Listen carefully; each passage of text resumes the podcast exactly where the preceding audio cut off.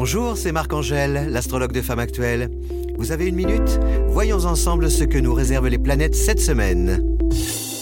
Je vous adresse mes meilleurs voeux de bonheur, de santé et de prospérité pour cette année 2020 et de bonnes étoiles zodiacales pour vous éclairer. Semaine du 6 au 12 janvier, la pleine lune en cancer libère l'imaginaire.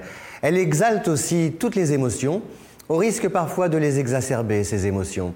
Le sextile Lune-Uranus provoque une fringale de créativité, les idées fusent avec la volonté de les mettre en application. Problème, problème, l'opposition Lune-Jupiter empêche de les concrétiser. Faute de moyens matériels suffisants pour tenter l'aventure et passer à l'action. Que faire? Cultiver ses bonnes résolutions et peaufiner ses projets en réunissant tous les éléments nécessaires à leur réalisation. Sur le plan relationnel, le duo Soleil-Mercure en Capricorne parie sur des échanges constructifs le signe que le dialogue ouvre la voie à de belles associations. Les éventuels désaccords peuvent même devenir une force dès lors que l'on poursuit un projet commun.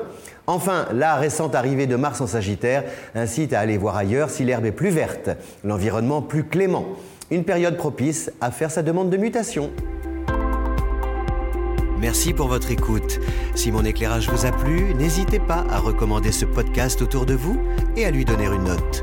Rendez-vous dans une semaine pour un nouveau ballet des planètes.